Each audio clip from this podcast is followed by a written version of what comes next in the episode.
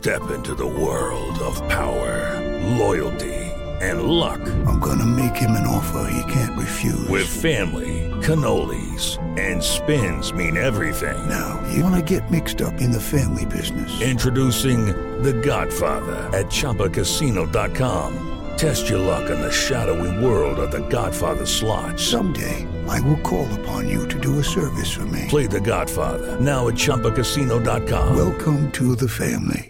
No purchase necessary. VGW Group. Void where prohibited by law. 18 plus. Terms and conditions apply. Jueves 20 de enero, yo soy Alejandro Villalbazo y esta es la información que sirve. COVID-19 los números, Iñaki Manero. Muchas gracias Alex y vámonos de récord en récord. México alcanzó un número nunca antes visto en contagios. La Secretaría de Salud, con todas sus cifras rasuradas, reportó 60.552 nuevos contagios. Esto representa que hubo 11.209 infectados más que el martes. La cifra total de casos positivos llega a 4.495.310.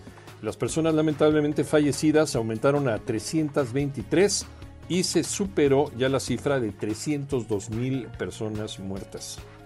En total son 302.112 personas fallecidas.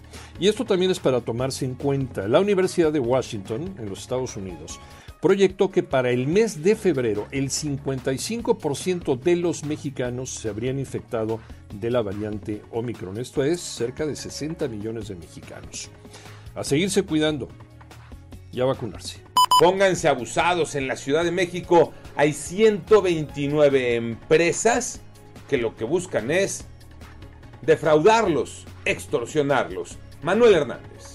De junio de 2021 a la fecha, el Consejo Ciudadano de la Ciudad de México ha recibido más de 2.200 denuncias por fraudes relacionados con aplicaciones que ofrecen préstamos. Se han detectado 130 aplicaciones fraudulentas que se dedican a este tipo de acciones, mientras que en junio del año pasado se recibieron 10 denuncias. En lo que va de este enero ya van 303.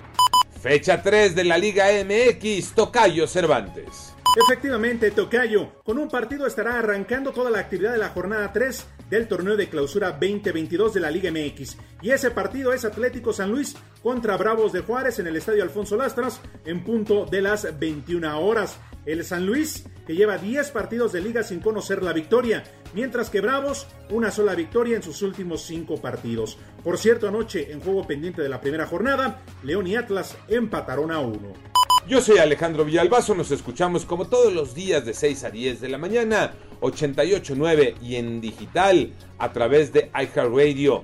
Pásenla bien, muy bien, donde quiera que estén.